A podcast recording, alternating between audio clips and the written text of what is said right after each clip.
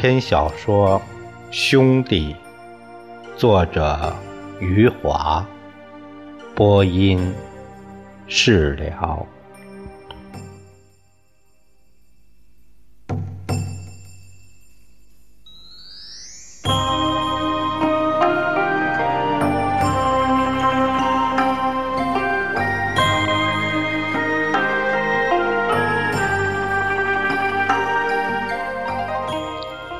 李光头鲲鹏展翅去了上海，铜铁匠张裁缝、关剪刀于拔牙、王冰棍伸长了脖子翘首以盼。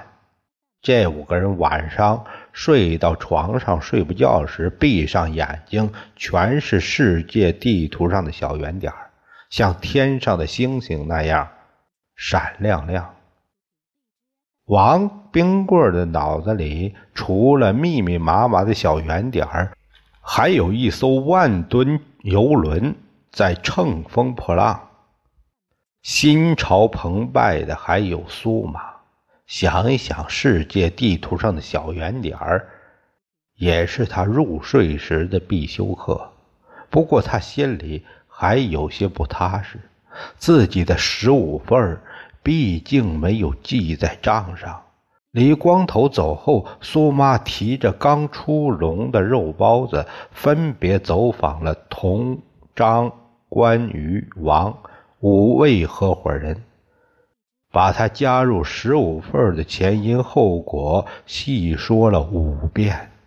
俗话说：“拿人家的手短，吃人家的嘴软。”同张关羽王五个人吃掉了苏妈二十只肉包子，五个脑袋都点头认可了。苏妈放心了，万一李光头赖账，这五个吃过包子、抹过嘴巴的全是证人。李光头走后，铜铁匠的铺子成了这些合伙人聚会的场所。天刚黑。张裁缝、小光剪刀、于拔牙、王冰棍就鱼贯而入。苏妈的点心店远在长途车站，他最晚来，来的时候已是月儿弯弯，高高挂了。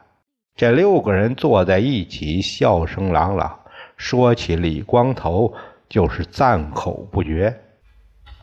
把李光头在福利厂的业绩挂在嘴边说个不停，越说越夸大。夸大以后，他们和李光头合伙的事业就有了一个高高在上的起点。铜铁匠说：“现在做生意是广东人的天下，不管是不是广东人，做生意都得说点广东话。”铜铁匠说。这个李光头回来是肯定是满嘴的广东腔，像个港商。然后听取张裁缝的工作汇报。张裁缝为了培训三十个农村姑娘，暂时关了自己的裁缝铺子。他说：“三十个农村姑娘都自己带着铺盖来了。好在是阳春四月，好在那个仓库面积大，他们都睡在地上。”睡成三排，像是三十个女兵。张裁缝说：“三十个姑娘里有聪明的，有笨的。聪明的三天就掌握了缝纫技术，笨的怕是要花上十天半月。”铜铁匠说：“十天半月太慢了，这个李光头不出一周就会拉来大笔的生意，到时候做不出来怎么交代？”同张关于王苏就这么议论纷纷，眼看着一个星期过去，另一个星期也要过去了。去了上海的李光头一点音讯都没有，六个人的话慢慢少了起来，心里的小算盘也各自拨弄起来。王冰棍第一个沉不住气了，他自言自语。哎呀，这个李光头会不会逃跑啊？胡说！张裁缝立刻反驳：“走的时候把钱全交给我手里了，有什么可逃跑的？”铜铁匠点点头，支持张裁缝的说法：“生意上的事儿，总会有快有慢，有多有少。”是啊，于拔牙应声说：“我有时候一天拔十多颗牙，有时候几天拔不了一颗。”磨剪刀也一样，小关剪刀也说：“有时候忙死，有时候闲死。”接下去又是两个星期过去了，李光头还是音讯全无。六个合伙人仍然每天晚上在铁匠铺里聚会，最晚来到的不是苏妈，是张裁缝了。张裁缝每天下午满怀希望来到邮电局打听有没有李光头从上海发来的电报。邮电局收发电报的人总在下午下班前半个小时看到张裁缝探头探脑的走进来，一脸讨好的笑容。收发电报的人摆下手。还没说话，张彩凤的脸立刻阴沉了下来。知道没有李光头的电报。收发电报的人刚开口说没有电报时，张彩凤已经转身走出了邮电局。张彩凤垂头丧气，他站在邮电局的门口，直到邮电局下班了。里面的人一个个走出来，大门上锁的时候，张彩凤还站在那儿，对邮电局锁门的人说：“如果晚上有他张彩凤的电报，就送到铜铁匠那里。”然后张彩凤茫然若失的走回家中，呆头呆脑的吃过晚饭，神情黯然的来到铁匠铺。六个合伙人在铁匠铺里盼星星盼月亮，盼着李光头他的电报从上海发过来，盼了一个月零五天。这个李光头好比是伸手不见五指的黑夜，没有一个星星，没有一丝月光。让六个合伙人黑灯瞎火的，不知道怎么办。同张、关羽、王苏这六个人坐在铁匠铺里，面面相觑。刚开始，个个意气风发，如今六个人坐那儿，沉默寡言，各想各的心事。小关剪刀忍不住埋怨起来。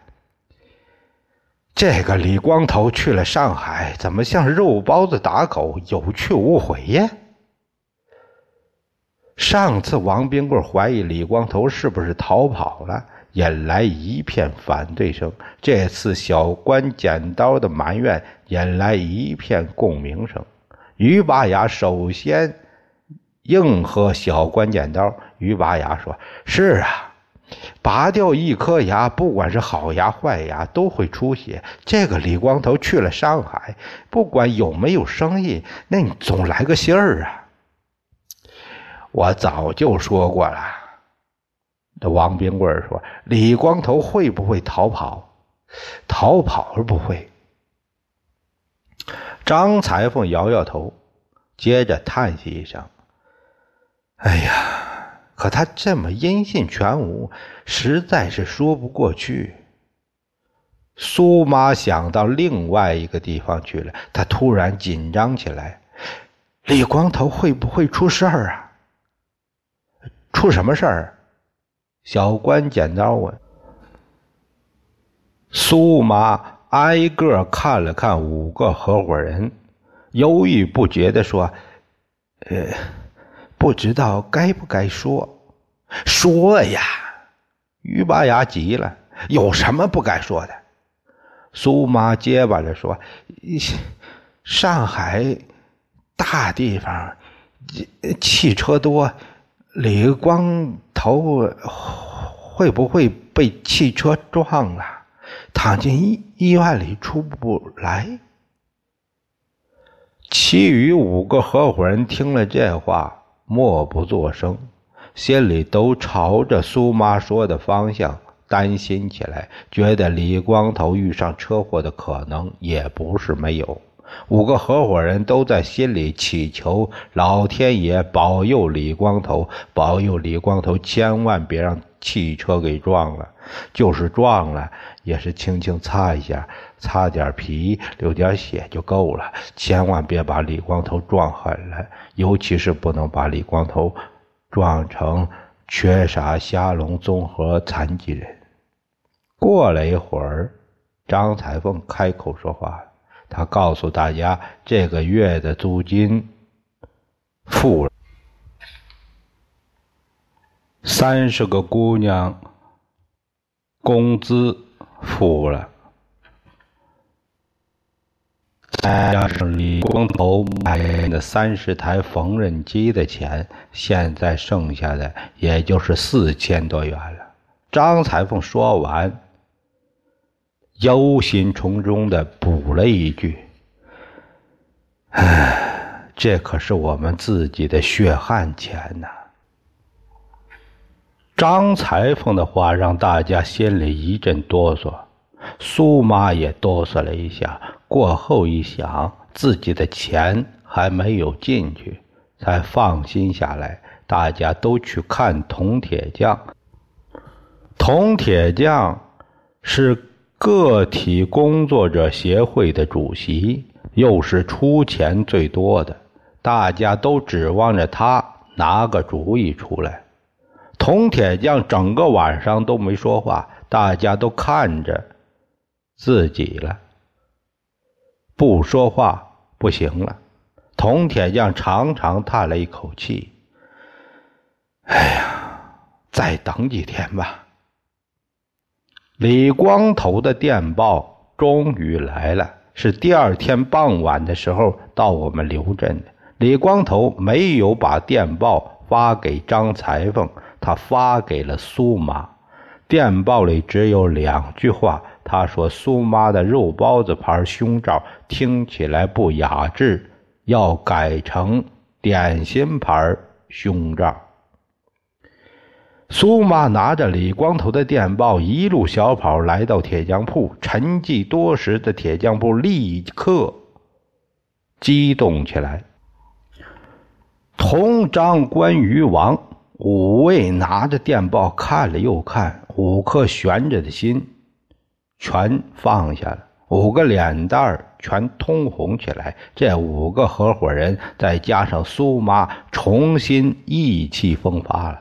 他们笑声朗朗，议论纷纷，都说李光头去了这么久才拍回来一封电报，肯定是生意谈成了一大堆。他们把李光头夸奖了一遍，又臭骂了一通，说这个李光头真是十足的王八蛋。这王八蛋是故意吓唬他们，吓得他们心惊肉跳，不知道多少个日日夜夜。接下去，王冰棍从电报里发现了问题。王冰棍通红的脸立刻白了，他抖动着手里的电报说：“这电报没有说生意呀。”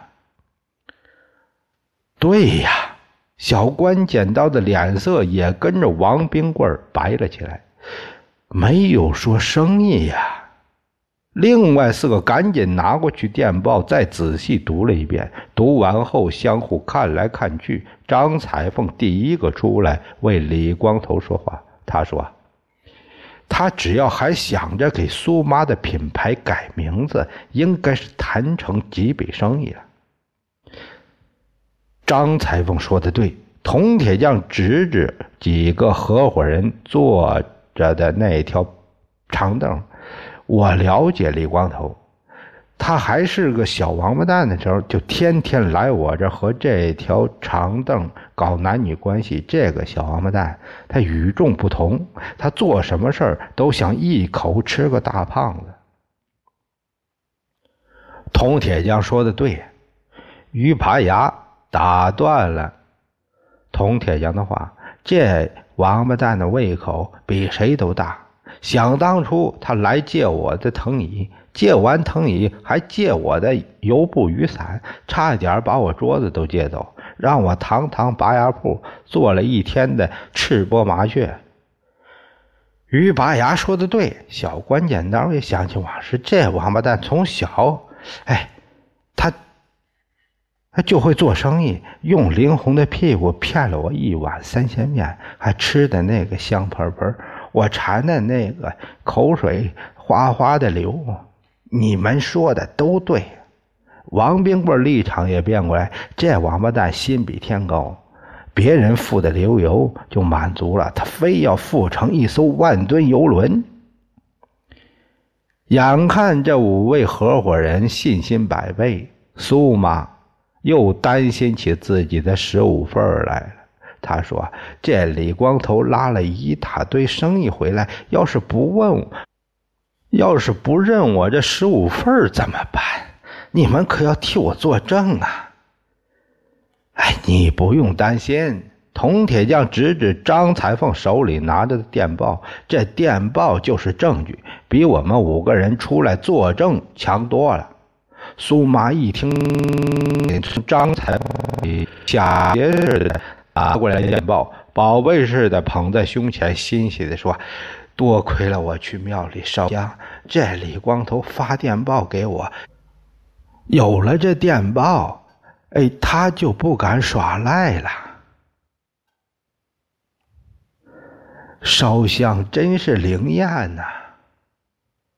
李光头发了一份莫名其妙的电报回来，这电报好比是东方红太阳升起来，把。同张、关于、王苏从黑暗中解放出来了。同张、关于、王苏六个合伙人也是喜气洋洋半个月。接下去，李光头再次音信全无。六个合伙人白天判，晚上判，时时判，分分判，最后秒秒判，也判不来李光头一根头发丝儿。李光头在上海石沉大海了。从此以后，他的电报再也没有来到我们刘镇。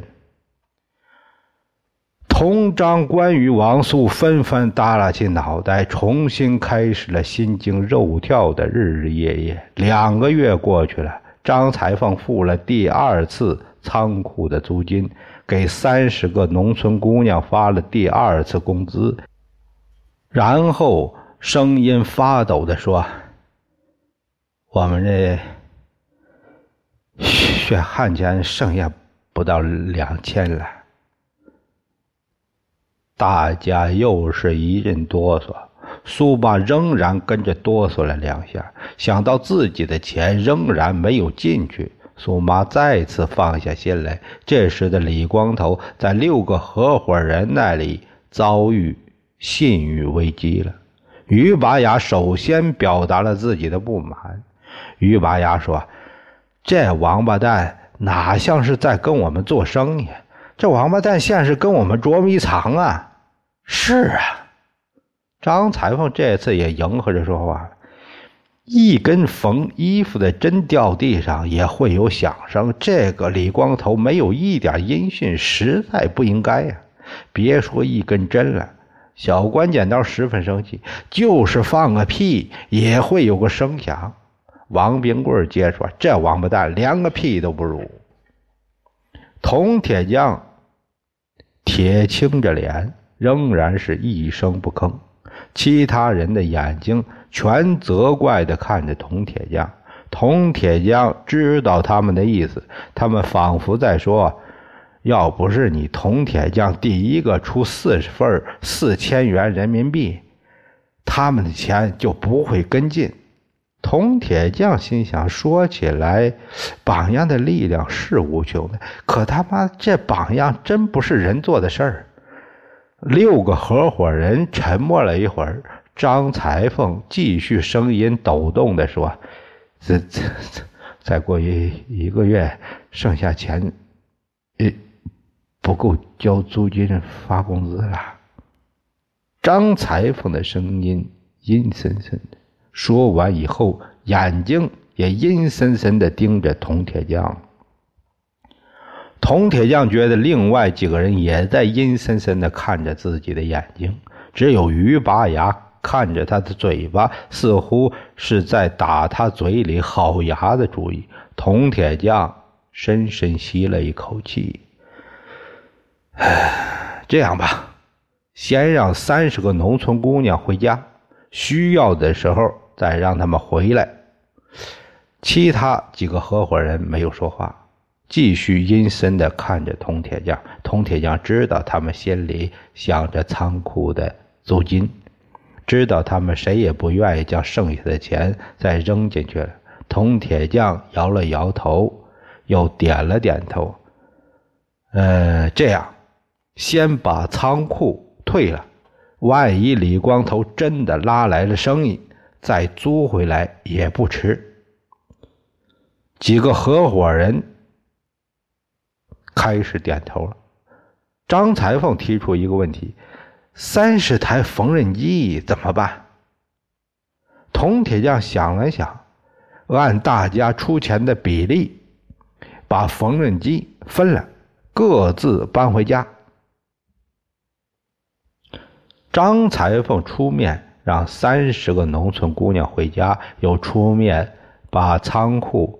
退了，再出面把三十台缝纫机按出钱比例分了。苏妈没有出钱，苏妈自然没有分到缝纫机。所有的事全部料理完，这六个合伙人仍然每天晚上在铁匠铺聚会，只是这六个聚在一起时，不像是活生生的人了，像是六个鬼一样。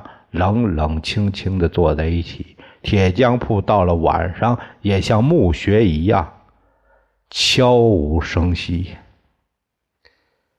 又是一个月过去了，李光头还是没有丝毫音讯。苏妈第一个不去铁匠铺了，接下去张裁缝、小关剪刀、于拔牙也不去了。只有出钱最少的王冰棍锲而不舍，继续每天晚上到铁匠铺报道，坐在愁眉不展的铜铁匠对面，一会儿叹气，一会儿抹眼泪，然后可怜巴巴的问铜铁匠：“我们血汗钱就这么赔了？没办法。”铜铁匠双眼空洞着说：“该割肉的时候，也只好割肉了。”